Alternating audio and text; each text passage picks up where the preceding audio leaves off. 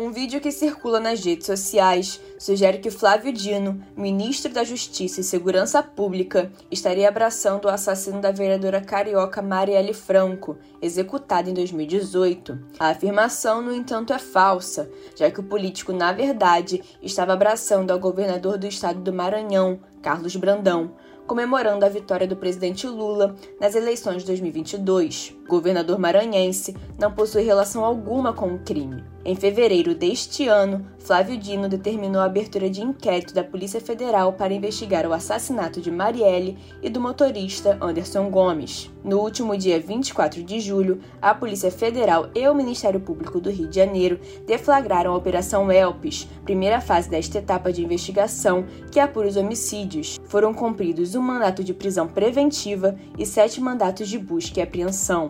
As investigações ainda não foram concluídas, mas seguem avançando. Saiba mais em ig.com.br.